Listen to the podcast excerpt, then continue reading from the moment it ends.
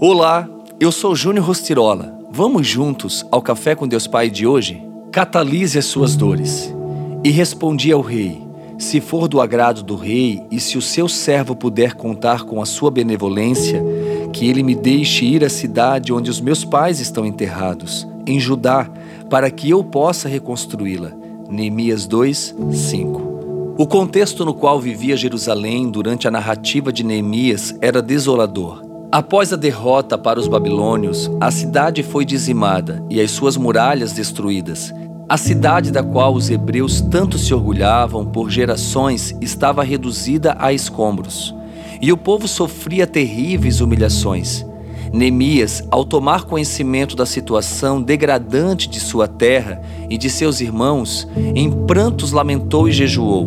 No entanto, Neemias não se prendeu ao pesar ele deixou passar o período de luto e corajosamente pediu ao rei autorização para reerguer os muros, reconstruir a cidade e, com isso, restaurar a esperança do seu povo. Neemias foi um líder catalisador e, como catalisador de um carro, tem a função de transformar os gases tóxicos decorrentes da combustão em gases não poluentes. Neemias foi um agente de transformação, ensinando-nos que podemos sim sofrer com diagnósticos ruins, mas não podemos os deixar paralisar por eles. Precisamos nos levantar, sacudir a poeira e lutar para reconstruir todos os muros que foram postos abaixo na nossa vida. Acredite, não há pessoa que nunca tenha perdido. Todos nós, em algum momento da vida, erramos e, portanto, perdemos. Mas a questão é se estamos desistindo de lutar ou se estamos prosseguindo na caminhada. Não conseguiremos vencer todas as batalhas, mas não podemos permitir que uma derrota do passado nos impeça de seguir em frente.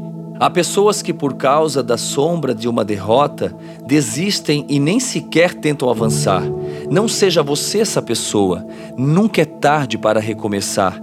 E hoje você tem essa oportunidade nas suas mãos. Então, mãos à obra.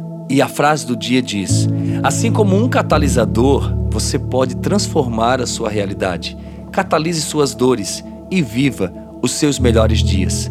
Eu quero aqui fazer um convite todo especial a você que me ouve neste exato momento.